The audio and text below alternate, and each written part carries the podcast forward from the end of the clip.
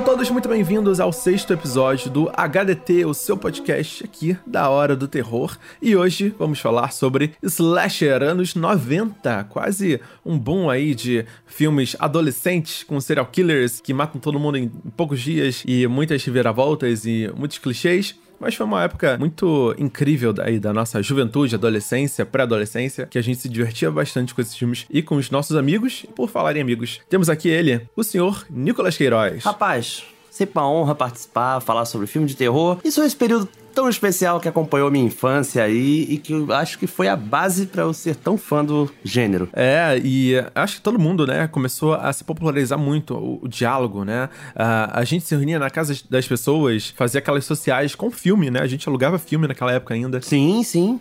Para comentar também sobre isso, temos aí Léo Oliveira, lá do Fermata Podcast. Olá, pessoas. Um prazer estar aqui, cara. Finalmente participando aqui desse podcast. E, cara, Slasher... Filmes de Slasher marcou minha adolescência. Não tem como, né, cara? Acho que foi... Eu cresci vendo Slasher. Eu cresci vendo pessoas sendo mortas por assassinos malucos. Sempre divertido. E exatamente. Hoje a gente não vai falar sobre Jason, Fred Krueger. A gente não vai falar sobre Michael Myers. A gente vai falar dos filmes que partiram, né, ali no meio da década de 90 para frente, uma pegada mais moderna, é quase uma revolução dos slashers modernos aí, é, nos Estados Unidos e durou até meados de 2000, dos anos 2000, mas foi bastante incrível, deu bastante assunto e vamos comentar aí três recomendações que marcaram a gente depois da vinheta. Música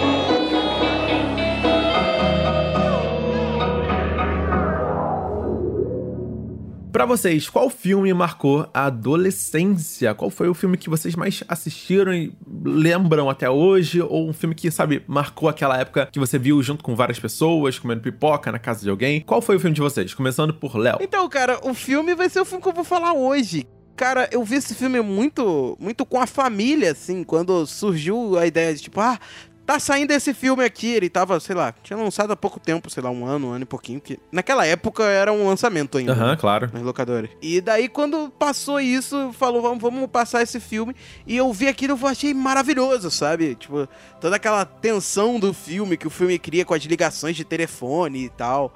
Cara, Exatamente, é a gente vai segurar um pouco o mistério aí ainda, porque a gente não quer estragar a surpresa, mas temos aí Nicolas também para comentar um filme que marcou a infância. Cara, acho que nesse período eu vi muito filme de terror assim alugado, né? E não necessariamente me prendia uma franquia, assim. A gente viu vários desses slashers anos 90, filmes de mistério. Foi a época que eu vi o Chamado também, e isso mexeu muito comigo, fez eu querer enveredar pros estudos do Nossa, terror sim. asiático. Mas um filme que eu lembro que deixou muito intrigado, tanto a mim quanto meus amigos, foi A Bruxa de Blair.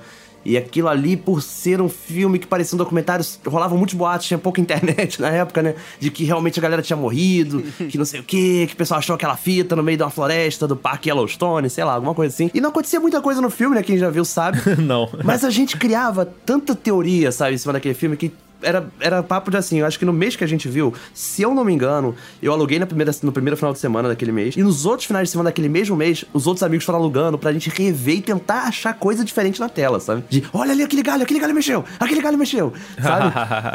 e, cara... Não, o legal do, do Bruxa de Blair, porque eu peguei numa fita pirata Nossa. quando eu vi a primeira vez, era, não, é, não era um filme, era uma fita que o meu irmão tinha arranjado e que tinha essa história, sabe? E isso foi muito mais tenso pra cara, mim. Cara, isso daí marcou muito, marcou bastante eu gosto muito desse gênero do mockumentary, né? Fez esse, esse burburinho, porque, cara, eu acho que a melhor época foi aquela, sabe? Assim, sim, muito saudosista, sim. eu sei. Mas falar que era uma época que a gente não tinha internet, ia no locador alugar um filme, não sabia bulhufas sobre o filme, sabe? Uhum. Se eu não me engano, o filme, inclusive, na minha locadora, ele tinha só a capa da frente e atrás não tinha informação nenhuma, sabe? Aquela diretor, elenco, produtora, sabe? Não tinha nada. Exatamente. Então, cara, a gente achava que era real aquilo, sabe? A gente entrou naquele mundinho e isso foi levar a gente pros sites de terror. Quando começou a ter internet, todo mundo começou a ter discada e tal. É uhum. assustador.com, sabe? É, como é que era o outro? Sobre Apocalipse 2000, sabe? Nossa. Caramba, cara, que saudade, que saudade deu agora dessa nostalgia. Eu lembro de, claramente de um filme slasher, né, que a gente talvez possa considerar, mas não tem um assassino real, né, um assassino é, tangível, que é o Premonição, Final Destination. Cara, virou um. Foi, foi nos anos 2000, Ah, né? No- eu tinha, acho que 10, eu tinha 10 anos na época. Cara, foi. Me marcou muito, foi um grande lançamento. E a gente viu junto com, com amigos, né? A gente ia pra casa dos amigos assistir filme ainda. é, a gente se organizava e tal. E aí sempre apareceu um filme diferente e tal. E aquele filme tava bombando nas locadoras. Cara, pra mim sempre foi muito divertido, porque é um filme que tenta te enganar o tempo todo, né? Ele é muito inteligente, às vezes, em certas sequências de morte, porque a graça do filme é só que a morte se manifesta das formas mais bizarras, idiotas às vezes, e as formas mais imprevisíveis. Então, cada cena de morte, a pessoa tem, sei lá, cinco formas de morrer. Aí você fica tentando adivinhar qual forma ela vai morrer. Então é um entretenimento meio macabro, meio mórbido, mas era muito legal assim a gente ficar ansioso, né, Sim. Pra tentar descobrir, cara, o que que tá acontecendo, como vai acontecer e tal. Virou um grande hit, né? Foi um grande é, barulho que fez quando foi lançado esse filme, porque era realmente uma proposta bem original. Era uma pegada comple- completamente nova nesse gênero slasher, né? Onde as pessoas estão morrendo, mas nesse caso não tinha um assassino físico aí pra você combater. Apenas uma lógica que você não sabia nada sobre, e aí você tava tentando correr atrás dessa lógica pra tentar sobreviver. O, o grande assassino era Lady Murphy, né? É a Lady Murphy, exatamente. Sim. Não, e o, o Premonição, ele traz uma, uma parada que foi onde surgiu aquele primeiro Léo que fala que aquilo que é popular é ruim, Aham. porque foi graças a esse filme. Porque como começou a ter diversas sequências, o Premonição, Premonição 2, 3, sei lá até quantos foi, acho que 7 ou 6, sei lá. Acho que até o 5. Cinco, ah, sei lá. É muito, muito filme. E Desde quando começou a surgir isso, eu, falava, ah, cara, Premonição não é um terror de verdade, sabe? Premonição é, é, é filme. Tem muito filme de terror melhor, tem muito slasher melhor do que Premonição e tal. e foi o primeiro filme que começou a surgir esse Léo que não gosta do que é popular, tá ligado? Exatamente. E, cara, eu acho que outros filmes marcaram também. A gente vai comentar isso mais pra frente no episódio futuro. É, mas hoje a gente tá aqui pra falar só sobre slashers dos anos 90. A gente tá puxando mais pro slasher teen, né? Com adolescentes, jovens idiotas que transam bastante e morrem no processo e fazem outras escolhas erradas aí, como se separar, enfim, tem vários, vários clichês que surgiram. A gente vai comentar cada um deles aqui agora. É, cada, cada participante escolheu um filme pra comentar hoje, e então eu queria começar comigo mesmo, porque eu acho que o, o meu é o mais padrãozinho e não é o mais famoso, e é um que me marcou muito pela originalidade é, da época, né? Porque se você vê hoje, hoje realmente não traz muita coisa é, original, e eu- mas ele tem sequências incríveis, tanto de morte, quanto perseguição, quanto suspense. Ele joga pro lado e pro outro, que eu tô falando de Lenda Urbana. É, eu, eu realmente não lembrava muito do filme, eu assisti ele de novo pra poder gravar esse episódio. E, cara, que filme divertido, sabe? Que filme que é, não sobra muita coisa. Obviamente você tem alguns furos, alguns vários furos de roteiro aí pra permitir que o assassino consiga matar suas vítimas, né? Tudo se alinha perfeitamente para que o assassino mate as vítimas da forma que a lenda urbana mata. Mas basicamente a gente tem um assassino, um serial killer, num campus da faculdade, matando as pessoas, seguindo as famosas lendas urbanas. Aí você tem várias lendas urbanas aí que o filme inclusive inclui uma enciclopédia da lenda urbana, que nunca vi ouvi falar isso. Mas é um compilado de histórias que as pessoas contam, né? Aconteceu com amigos de um amigo meu, aconteceu com a minha com a prima de uma amiga minha, sabe? Aconteceu, sabe? São histórias de morte, assassinato e tal, sobre, por exemplo, colocar o cachorro no micro-ondas, você, é, e aconteceu de verdade. É, a, a pessoa, a garota vai com o namorado pra debaixo da árvore, é, lá no, no mato, só que o cara tem que sair pra fazer xixi. E aí ele acaba sendo assassinado, sendo pendurado em cima da árvore, é, batendo os pés, né? Batendo as mãos em cima do capô do carro da garota. Cara, tem várias lendas urbanas aí interessantíssimas, e o filme se utiliza dessas, só que amarra tudo muito bem com uma motivação, né? Todos os personagens têm um problema, um passado sombrio aí, e a gente tem toda uma motivação. E é o primeiro filme, né? É um primeiro filme aí da, de uma franquia é, que se baseou num outro filme muito famoso, que o Léo vai comentar mais pra frente. O, o primeiro é realmente muito bom. É, o segundo e o terceiro, com certeza, não deve ser nada bom, porque eu acho que eles gastaram toda a originalidade nesse primeiro filme. Ele tem realmente várias cenas marcantes e tal, bem dirigidas, bem executadas. No elenco, a gente tem o Gerard Leto como um dos um dos participantes, né? É verdade. Foi uma surpresa. Uma atuação bem duvidosa aí, uma atuação meio meia boca mesmo, assim, nem um pouco inspiradora. Mas a gente teve também a participação do Robert Englund, o querido que fez ali o Fred Krueger, né? Tem o Fred Krueger fazendo o professor. E aí a gente ainda tem a luva do Fred Krueger ali pendurada em uma das cenas. Tem também a Tara Reid, né? Que fez American Pie, né? Porque todo bom filme de terror dos anos 90 tem que ter Ah. atriz de besterol, alguma coisa assim, isso aí. É verdade, cara. E ela depois fez um filme ótimo chamado Sharknado. Mas aí a gente tá indo longe demais. A gente tá indo longe demais. Sim. Mas uma coisa legal de falar é que ele, esse filme começa a pegar um plot, que eu acho que foi o principal plot dos filmes dos anos 90, que é aquilo de que tem um assassino aqui, tem alguém matando as pessoas e essas, essa assassino está entre nós. Ele é alguns dos principais do filme, sabe? Tipo, só pode ser. E é sempre assim, né? Foi, os slashers são Isso, praticamente isso, né? Pe- Quero dizer, os, os slashers dessa época, né? São todos baseados nisso, né? De, de tipo, ah, tem um assassino e é Uhum. alguém de nós. Aí fica aquela guerra de quem que é. É você? É. Quem que tá matando a galera? Cara, e, e, assim, uma coisa que eu acho que hoje em dia me incomoda um pouco nesse filme, né? Quando eu fui rever pra poder falar aqui no programa, é a questão da, da descrença, né? Porque eles também trabalham muito com a ideia de ninguém acredita em quem é a vítima, sabe? Nas Sim, vítimas, sim. né? Isso é um fator. É, é assim, chega a ser um clichê já do gênero, né? E é irritante, porque é um fator que foi criado pra gente ficar nervoso, criar tensão na gente. A gente, caramba, mas eu tô vendo o que tá acontecendo e ninguém acredita nele. Mas hoje em dia já deu no saco foda, né? Total, total, total. Então, assim, um filme saindo hoje, assim, é terrível, mas pra aquela época, obviamente, tava se construindo, fazendo uma base, né? E com, com o advento da lenda urbana, isso é maravilhoso, porque a lenda urbana é uma história que ninguém acredita. E aí a pessoa chega, olha, aconteceu isso, isso, isso. Ah, tá, aquela lenda urbana famosa, né? Tá bom, vou acreditar, valeu. E existe também um, um artifício nesse filme que ele tem alguns personagens estranhos. Por exemplo, o homem no posto de gasolina no início do filme, o, o zelador que fica limpando o chão, ele é meio estranho, o professor, todo mundo ali, assim, tem algumas personagens ali que são bem estranhos. Potenciais E, assassinos. tipo assim, nunca é, sabe? Nunca é. Eu é, chamo- é, o, é o MacGuffin, né? É, você sempre sabe. Ou seja, você, você vai com preconceito, né? Com uma pessoa que quer te ajudar. Uma pessoa que tá ali pra poder, sabe, te dar alguma dica, te dar alguma informação, poder te salvar, na verdade. Cara, a cena inicial, puta merda. Eles, tipo assim, eles têm um preconceito muito grande pra uma pessoa. Obviamente, você ficar é, receoso, né? Uma situação estranha e tal. Mas acontece várias vezes, tipo, é, principalmente na reta final do filme, a mocinha não acredita mais em ninguém. Então todo mundo é um potencial assassino, até que tem a grande revelação. Cara, é, é um filme que eu me divirto bastante, me diverti assistindo hoje. É, ele é um pouco longo, uma hora e 39 de filme, né? Uma hora e 40 quase. É um pouquinho longo, mas ele prende muito bem. É, se você assistir hoje em dia, se você nunca assistiu, eu acho que vai ter algumas coisas bem legais pra você ver.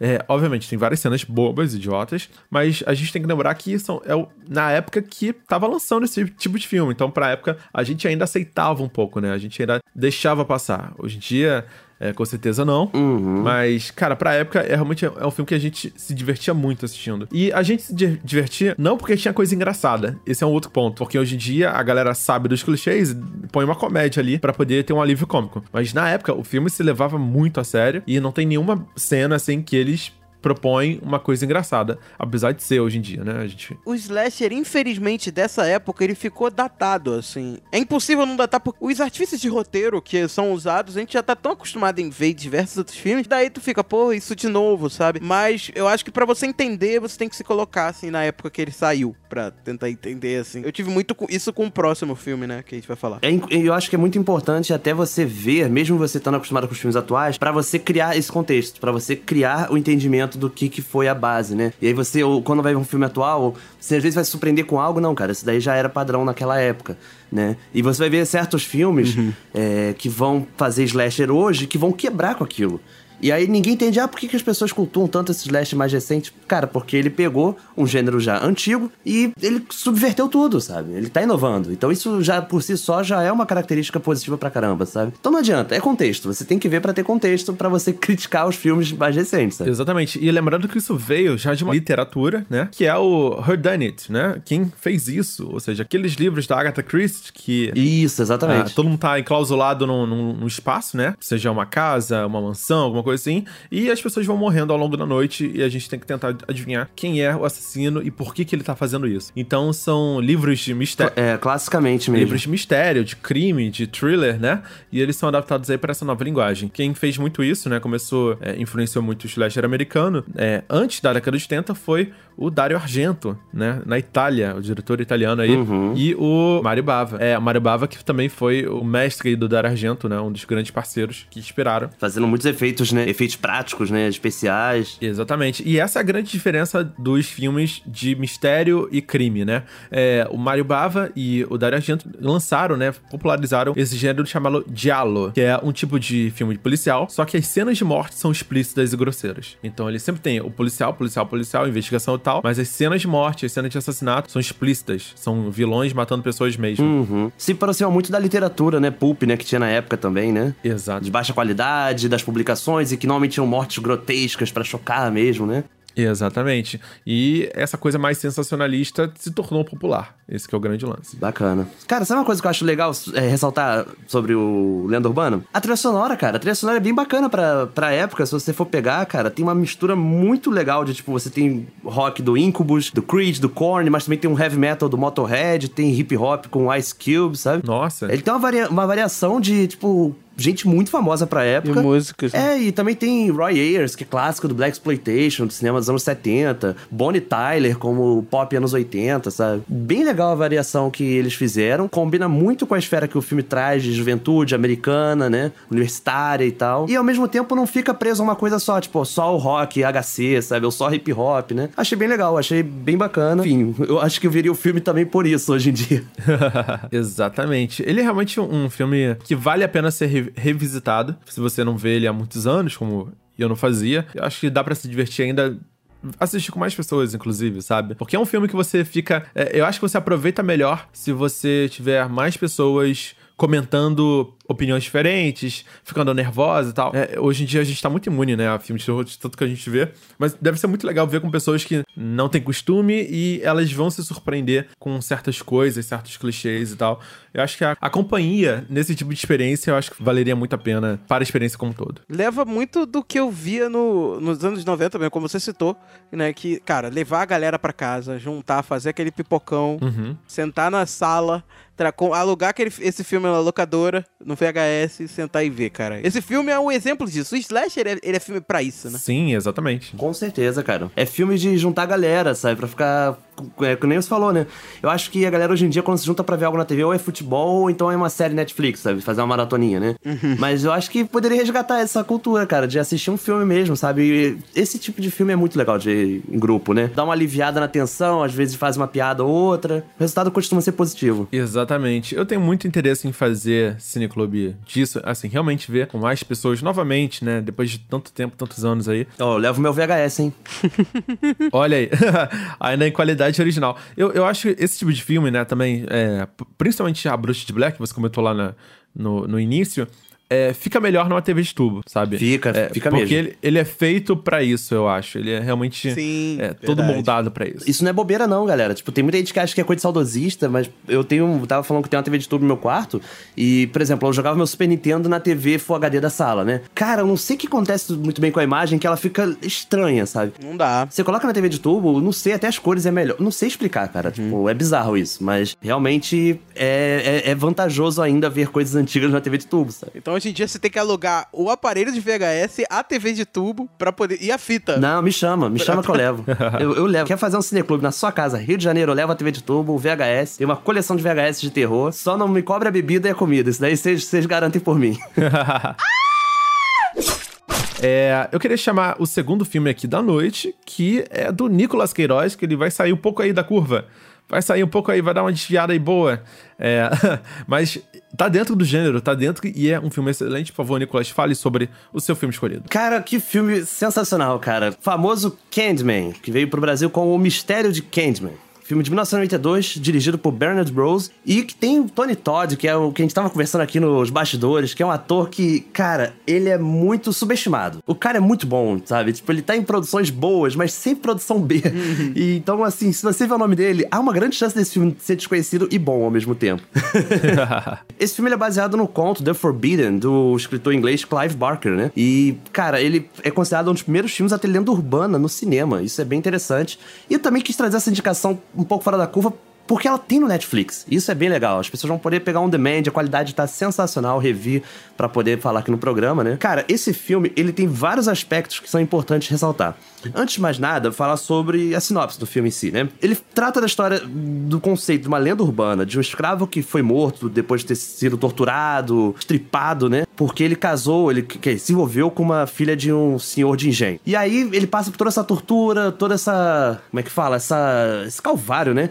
É queimado vivo e aí ele volta no, no futuro para poder matar pessoas, assim dizendo. Ele volta para se vingar. E tem todo o lance de que ele foi lambuzado com mel para que abelhas, formigas picassem ele. E isso foi muito bacana, que eu já senti uma ligação histórica com o negrinho do pastoreio, né? Que a gente tem no Brasil. Sim, verdade. É muito parecido, assim, a origem da, da história. Provavelmente em algum lugar do passado essas histórias. Às vezes essa chegou no Brasil e aqui adaptaram para negrinho do pastoreio, né? Porque são dois países de passado escravocrata. Isso é bem legal. Esse filme ele tem uma polêmica muito grande em cima do racismo racismo, porque você tem é, grupos norte-americanos, de afro-americanos, né, atacando o filme, falando, pô, você coloca a imagem dos negros no gueto, de o assassino ser negro. E você também tem um outro grupo de negros que falam, cara, mas a gente tá vendo esse tipo de filme de serial killer e tudo mais há tanto tempo e não tem negros, sabe? E, tipo, por mais que seja um papel negativo, é por que, que a gente não pode ter a representatividade de um Fred Krueger, de um Jason também, sabe? E eu acho legal porque se você assistir o filme, você vai ver que o Candyman, ele é um assassino fora da curva no sentido de que eu acho que ele tem um romance lá Edgar Allan Poe, sabe? Na construção dele. Sim, sim. Sim. E,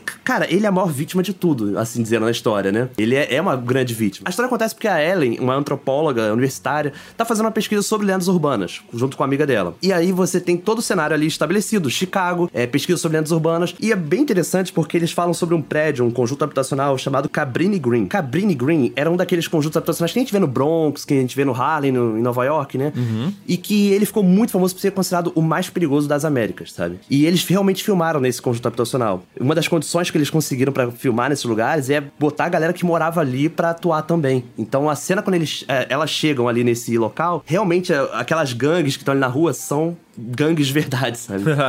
São poucos atores ali no Nossa, meio. Nossa, cara, que legal. E aí, qual era o lance? É o assassino que apareceu dentro dessa, desse conjunto habitacional, matou uma mulher e ele sumiu, assim. Ele veio pelo banheiro, sumiu ao mesmo tempo, né? E ninguém sabe a origem, mas ninguém liga também, porque são negros, pobres do gueto, tráfico de drogas acontecendo ali. E aí é até interessante, isso que eu acho legal dele, da crítica ao racismo, que ele mostra como que a mulher branca, ao chegar lá, ela é muito evitada. Uhum. Por, por, conta do medo que eles têm dela ser policial, dela ser alguma coisa. Então, para ela conquistar a confiança dos moradores locais, né? É bem difícil. E, cara, o cenário em si, depois que eu soube que era um local de verdade, não era um, um cenário de estúdio, né? Cara, o cenário é incrível demais, os grafistas, as expressões. E outra coisa, esse conjunto habitacional não existe, ele foi terminou de ser demolido em 2011. Olha aí. Que essa coisa da especulação imobiliária nos Estados Unidos, né? Então ali é um registro histórico até de um período. Eu acho pô, essencial. Eu senti que o filme é meio que construído em cima do cenário. Parece que o cara viu esse, o, o cenário, viu aquele conjunto e falou, ok, vamos criar um filme a partir Sim, disso. Sim, tem, é. tem um pouco disso, tem um pouco disso também, sabe?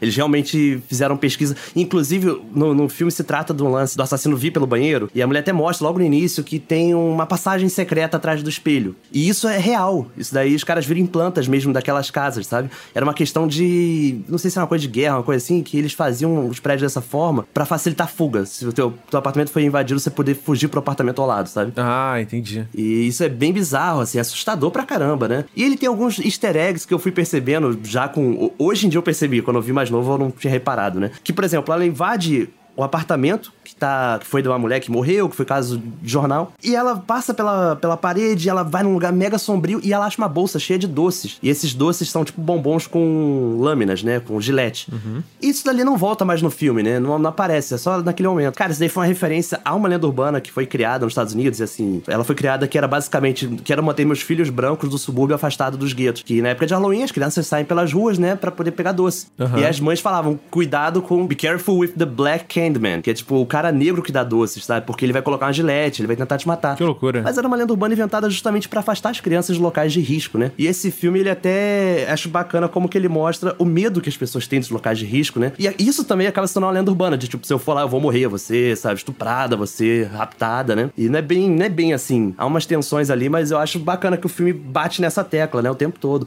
A forma até como uma personagem branca consegue sair da, da cadeia no filme, né? Uhum. Mostra isso, como que o sistema pesa mais para, para os brancos do que para os negros, né? Pesa mais, do, quer dizer, o contrário, pesa mais para os negros do que para os brancos, né? E, cara, levantar essa bola em 1992 é impressionante, sabe? Ele pode ser controverso pra caramba, mas pra época em que ele saiu, hoje vendo esse filme com o olhar, né, do século 21, né, você fica, caramba, cara, como eu não percebi isso, né, assim. Eu vi esse filme, eu acho que eu era criança nessa coisa de alugar fita, e ele ficou esquecido, porque não é um filme tão falado. As pessoas, quando vão falar de anos 90, Slash pouquíssima gente vai lembrar do Candyman, né? Ele tá aí. E ele é imprevisível, né, cara? Eu acho que a principal característica dele é isso, né? Porque ele é um filme de slasher que conta o negócio por uma outra ótica. Normalmente a gente sempre tem as óticas dos adolescentes, mas ele pega de um outro ponto de vista e, tipo, as os cantos que o roteiro vai tomando, tu não vai imaginando que vai, vai acontecer aquilo, sabe? É verdade. Tu vai imaginar que, pô, você fica surpreso com o que vai acontecendo. Talvez o que mais me deixou, assim, meio fora foi essa parte mais romântica, assim, do Candyman mesmo. Que eu achei meio esquisito, meio diferente, né? Acho que foi mais pela diferença de nunca ter visto aquilo em si. Sim. Né? Eu, eu nunca ter visto algo do tipo, mas não. Foi incômodo para mim, agora, em revendo hum, o filme. É, o filme é um pouco arrastado, né, também. Sim. Ele sim. demora muito muitas coisas. Ele começa com uma cena que é uma representação da lenda urbana, que eu acho legal e tal. Ela é meio assustador, assim, de. Acho que é mais do bizarro, né? Do que do susto em si. o filme não tem nenhum jumpscare, isso é impressionante. Não há nenhum susto gratuito no filme, sabe? Não tem nada do gênero. Eu fiquei esperando por isso, porque não sei, na minha cabeça eu achava que tinha. Normalmente os sustos que acontecem no filme são de coisas reais, né? São de acontecimentos, assim, incidentais e você, caramba. Mas não tem essa coisa de descer, descer, descer trilha e pá, estoura, né? Sim, sim. Isso é bem bacana, eu já acho que é um mérito grande para ele em 92. As cenas de violência, os locais onde a violência ocorre, cara, eu gosto muito, sabe, dos efeitos que foram utilizados. Até quando tá trash mesmo, quando corta e espirra sangue, né? Eu acho aquilo ali muito bonito pra um, pra um slasher, sabe? Uhum. Ele tem peitinho, porque todo filme slasher vai ter peitinho em algum momento. Com certeza. Mas a, Sim, eu, isso é eu acho verdade. bem legal, porque a cena. Tem uma cena logo no início e você acha, opa, vai rolar peitinho. Não, não rola. Só que a cena em que aparece pela primeira vez, cara, a personagem, que não vou citar quem é, né? Ela tá, tipo, sendo presa por assassinato. E ela tá sendo, tipo, humilhada, sabe? E é muito engraçado, porque ela passa a frequentar aquele lugar, né? Ela acaba se enturmando com aquelas pessoas e quando ela se vê, ela tá sendo tratada como aquelas pessoas são, né? Ela é uma inocente sendo abusada pelo sistema, assim dizendo. Então, Sim. não uma cena de peitinho com teor sexual, uma cena de peitinho que você se sente envergonhado por ela, sabe? Muito. Cara, eu queria só. é, eu queria só adicionar, tipo assim, principalmente falar da reta final do filme, que eu acho que ela tem um, um impacto tanto psicológico quanto social muito grande, né? Porque é, pelo fato do vilão ser negro e ter ser gravado toda dentro dessa comunidade e tal, cara, a reta final, que envolve muita gente, né? Principalmente a cena final e tal, cara, é de um impacto muito grande sobre como aquele grupo de pessoas, né, aquela etnia que tá sendo representada, aquele eh, ambiente, ele tá diante de um horror, né, de, um, de, um, de uma tragédia, de uma história, né, que se começa eh, do início do filme e vai sendo desenvolvida durante o filme, e como eles assistem aquilo, sabe, como a- assistem aquilo literalmente, é, como eles veem esse tipo de coisa acontecer e parece que é, tipo, normal. Tá todo mundo parado olhando assim como se fosse nada. Tipo assim, ninguém tá realmente muito impactado. Tá todo mundo muito sóbrio, sabe? Uhum. Como se eles vissem esse esse tipo de drama se desenrolar o tempo todo. Com certeza. Enquanto a gente, né, como espectador, a gente tá, tipo, impactado, né? Porque você vê, é grandioso e tal, a forma como acaba, enfim, aquele drama, suspense e tal. É, ele tem um clímax, né? Ele tem realmente um crescendo, um crescendo, uma coisa espetacular até, assim. Isso, e que pra aquela comunidade não é tão espetacular. É, tipo, é, uma Exatamente. coisa que eles veem todo tempo, sabe?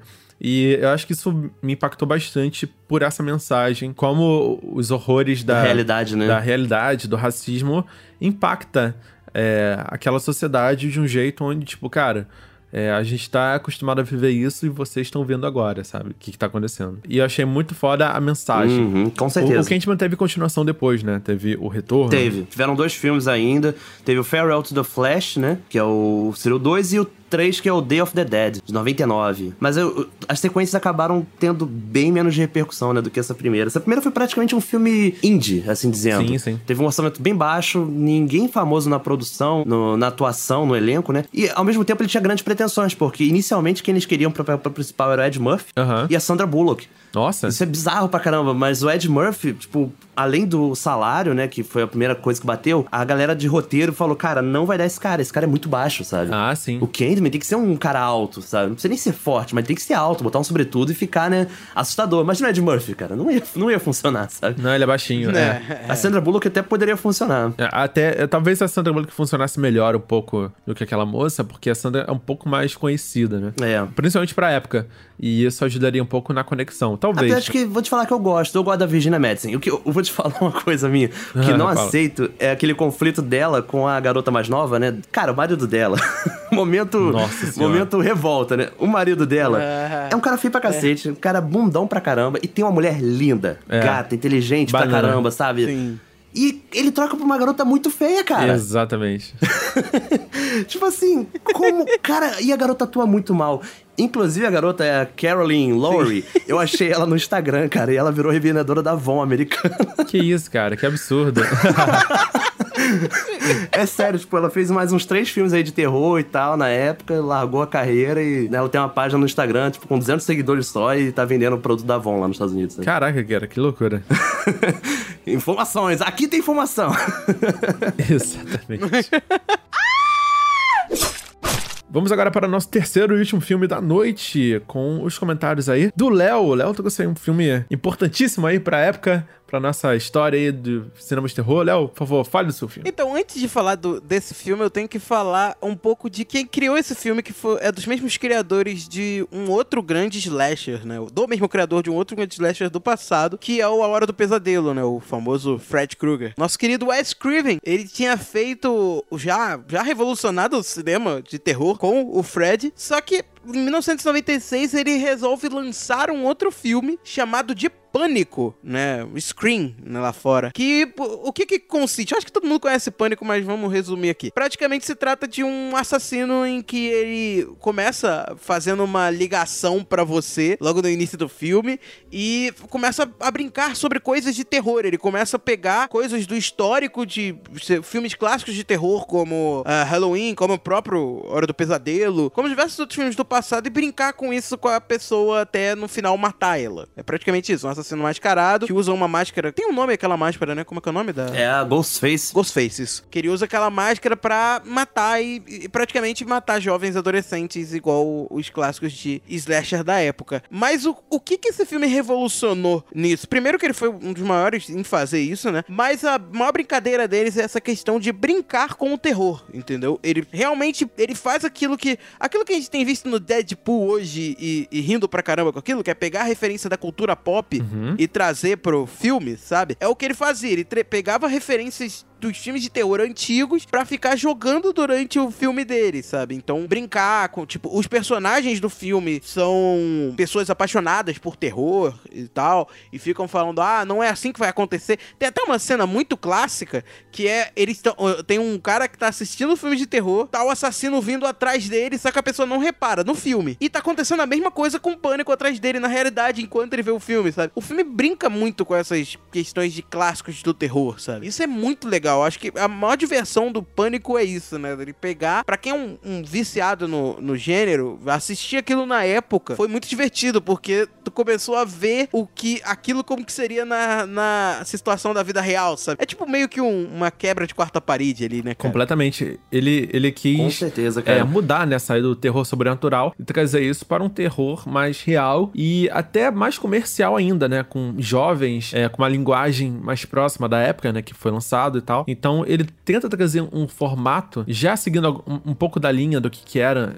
o, o, o slasher, né? Até aquele momento. Mas ele, ele envolve os jovens, ele envolve é, decisões idiotas, ele envolve, sabe, muitas coisas que funcionam muito bem. E um assassino que é bastante visualmente icônico, né? Visualmente você bate o olho e você, caraca, esse cara é o cara do pânico, é um símbolo, sabe? Como ele sabia disso, né? O Wes Craven, ele sabia que, cara, tinha que ter um ícone, tinha que ter uma máscara, tinha que ter um- uma coisa que seja vire cultura pop, sabe?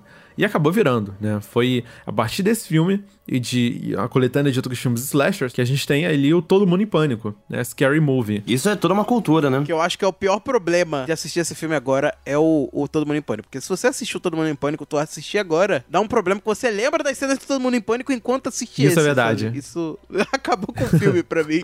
Isso é muito chato. É verdade, assim. cara, é verdade. Inclusive a máscara do Pânico, a Ghostface original, cara, eu tinha um medo dessa máscara. Terrível. Sério? E é, e é engraçado como que o Pânico virou referencial de medo mesmo na época, de terror, sabe? Porque até lembro uma coisa assim familiar que a gente ia pra Maricá, sabe? Quando eu era muito criança. Sim. Tinha uma casa lá, tipo, que, cara, na época, nos anos 90, essa casa, tipo assim, era a única da rua, sabe? Hoje em dia já deve ter crescido uma cidade lá ao redor. E era assim, estrada de terra, sabe? Tipo, não tinha nada. E tinha uma casa mal assombrada, que a gente falava que era uma casa abandonada no outro lado da rua. Ou seja, só tinha a nossa casa e a casa abandonada. E aí eu tinha um primo, que hoje o cara faz até parte. Tem um primo, né? Que faz parte até do Corpo de Bombeiros, que ele era muito medroso.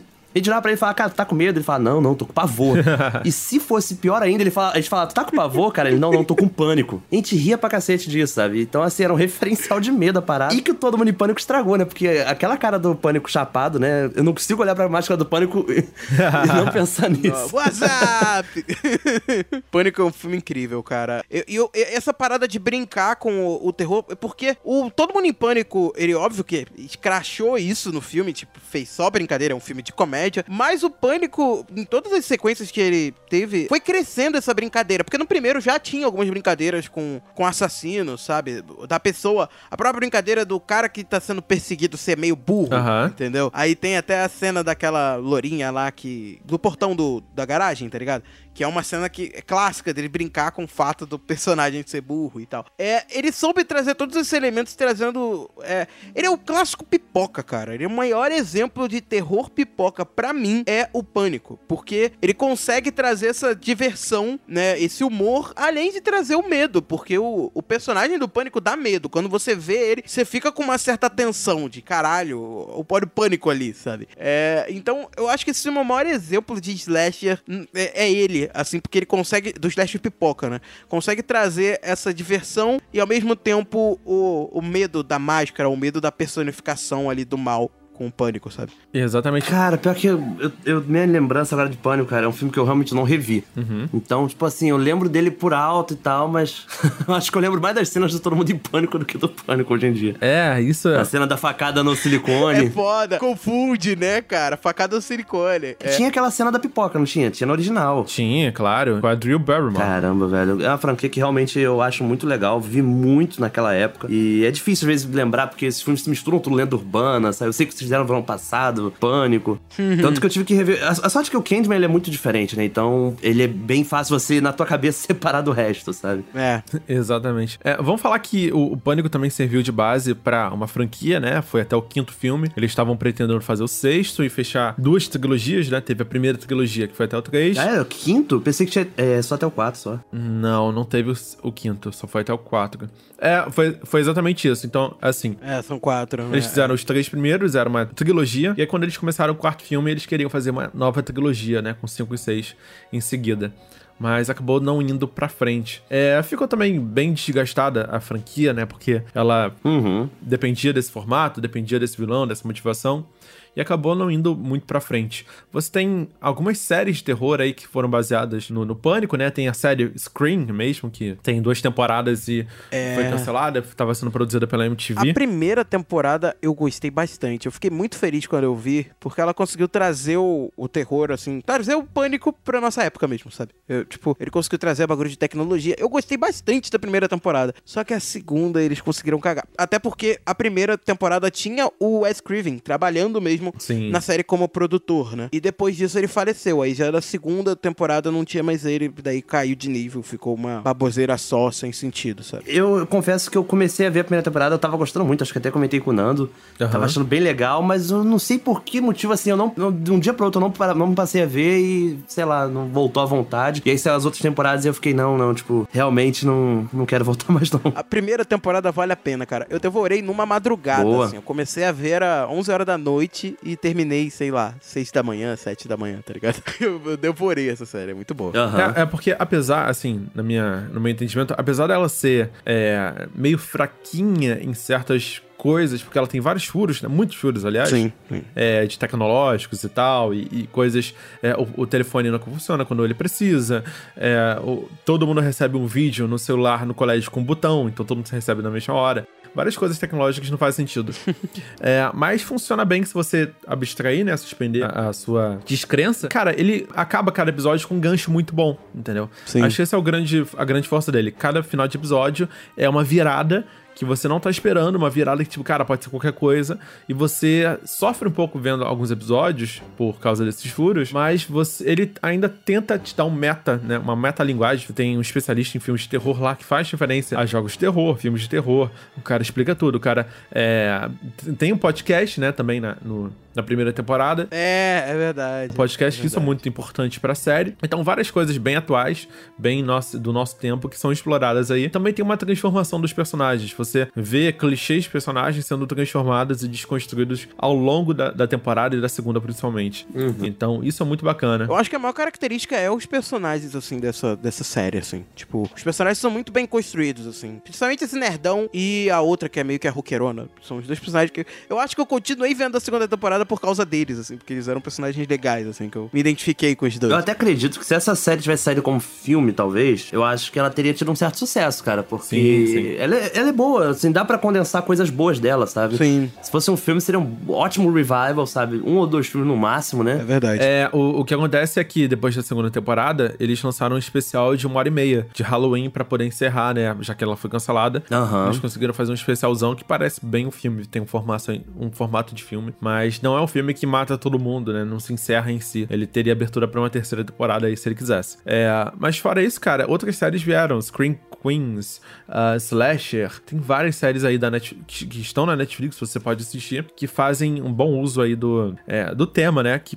parte, veio a partir do pânico, bem ou mal, essa que é a verdade. E acho que muita gente tinha saudade mesmo, muita gente tinha é, um grande apreço para esse tipo de formato, essa linguagem, e eles estão tentando aí adaptar para novas, é, novas demandas, novos tipos de público, né? Novas tecnologias. Então, o Scream, lá da Netflix, você pode assistir agora também. E ele tem uma pegada bem adolescente, bem pré-adolescente, uma coisa bem juvenil. E o Slasher é uma coisa mais pesada, um pouco mais cabeça, um, mais seco, mais sério. São públicos completamente diferentes, você pode gostar ou não por motivos diferentes. Então tá aí também a recomendação. E assista o Pânico, né? Pânico, cara, se você não assistiu até hoje, é, assista ele e depois assista o Todo Mundo em Pânico pra ver a, a concepção de sátira maravilhosa, né? É. E até das sequências, cara, o segundo não é tão bom. Eu não acho tão bom o segundo filme, mas o terceiro e o quarto são ótimos filmes também, sabe? Eles não são tão bons quanto o primeiro, mas eu ainda gosto bastante é, desses filmes. Ah, sim. Apesar de o quarto, eu acho que eles exageraram no humor, assim. Eles puxaram muita comédia, assim. Mas, mesmo assim, ainda continua um puta filme, assim. A sequência, a série por toda. Acho que desses filmes de Slasher foi a única que funcionou, assim. Porque o Lenda Urbana, o- as sequências que criaram por Lenda Urbana e as sequências que criaram por. Eu sei que vocês fizeram no verão passado, são horríveis, assim. São Eles muito. conseguiram destruir o filme, assim. Eu realmente queria rever esses filmes aí, só por causa da, eh, da nostalgia mesmo, mas a gente tem muito filme pra ver. E hoje a gente fica com essa, com essa recomendação aí de três filminhos da época, né? Eu acho que a gente tem que voltar aqui pra falar sobre Slasher anos 2000, que dá uma mudada, né? O advento da tecnologia, a gente tem aí a premonição, que usa muito computador. Então, com a inserção de computador, Verdade. a gente tem bastante coisa mudando aí.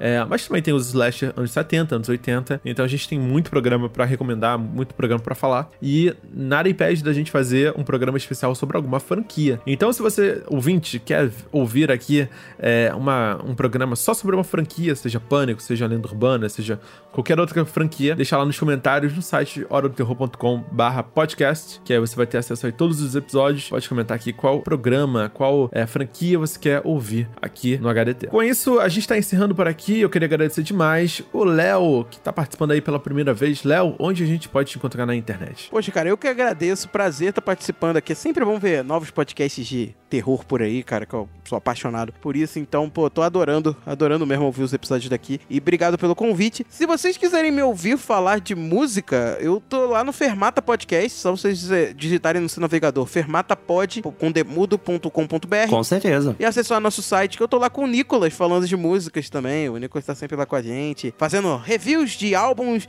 reviews de shows. E além de ter episódios que a gente fala sobre temas aleatórios, sei lá, é, vai ter episódios aí sobre Tropicália, vai ter.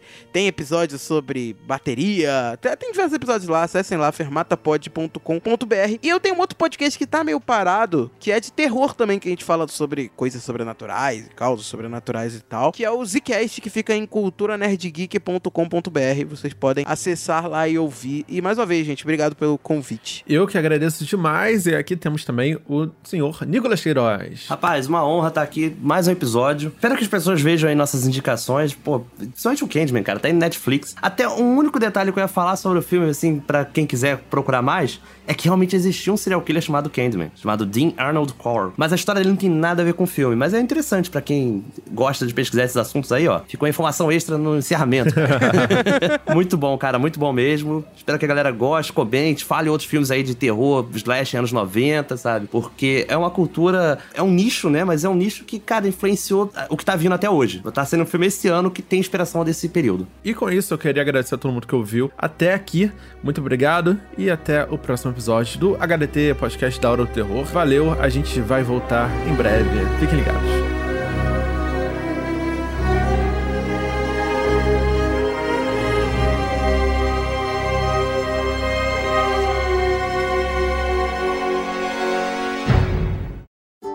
Este podcast foi editado por Andrei Fernandes.